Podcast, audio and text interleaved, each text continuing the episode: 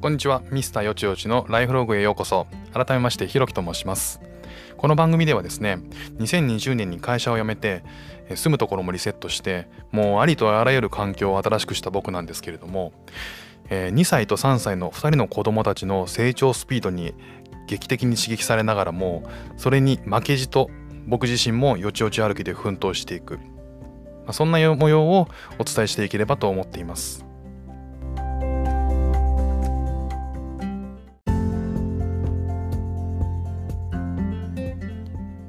シンガポールに到着して2日目になりました。昨日ですね、えー、日本からシンガポールに、えー、飛んできまして、えー、今はですね、ええー、隔離生活14日間の隔離生活の、えー、2日目実質2日目ですね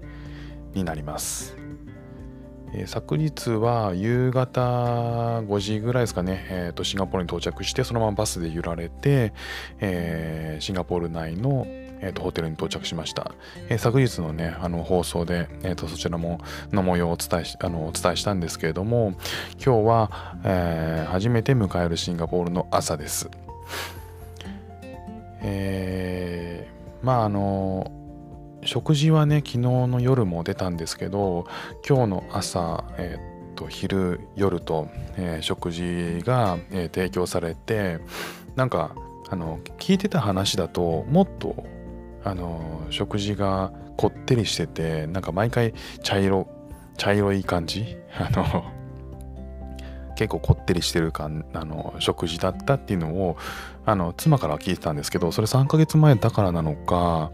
えー、今はですね、えー、システムがどう変わってるのか分かんないんですけどどうやらこのホテルの中で作られてるものなのかな、えー、ケータリングというよりはまあまああのケータリング会社が提供しているものというよりは割としっかりした、えー、ご飯が3食出てくる感じですね。初日をか初日というか2日目の段階でしか分かんないんですけど。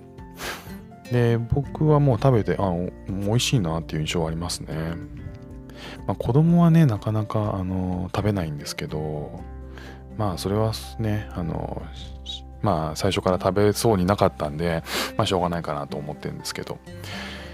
でまあ生活してみての印象はえーまあ、子供がいるっていうこともあって一人じゃないの一人じゃないので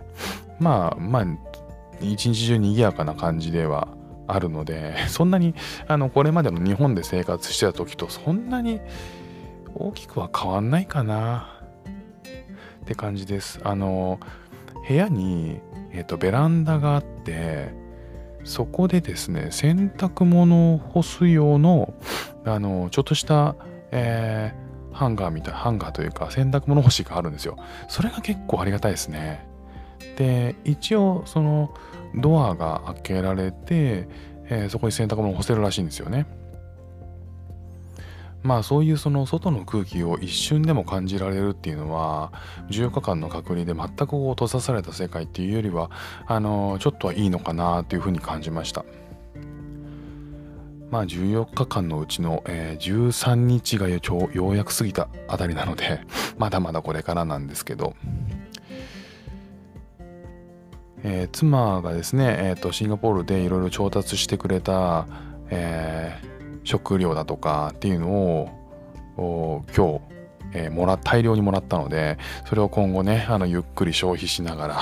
えー、と生活していこうと思ってますあと息子たちが遊ぶおもちゃなんかも結構入れてくれたのでえー、そういったものもね少しずつ使って遊びながら、あのー、まあ、生活しようかな、まあのんびりするしかないですもんね。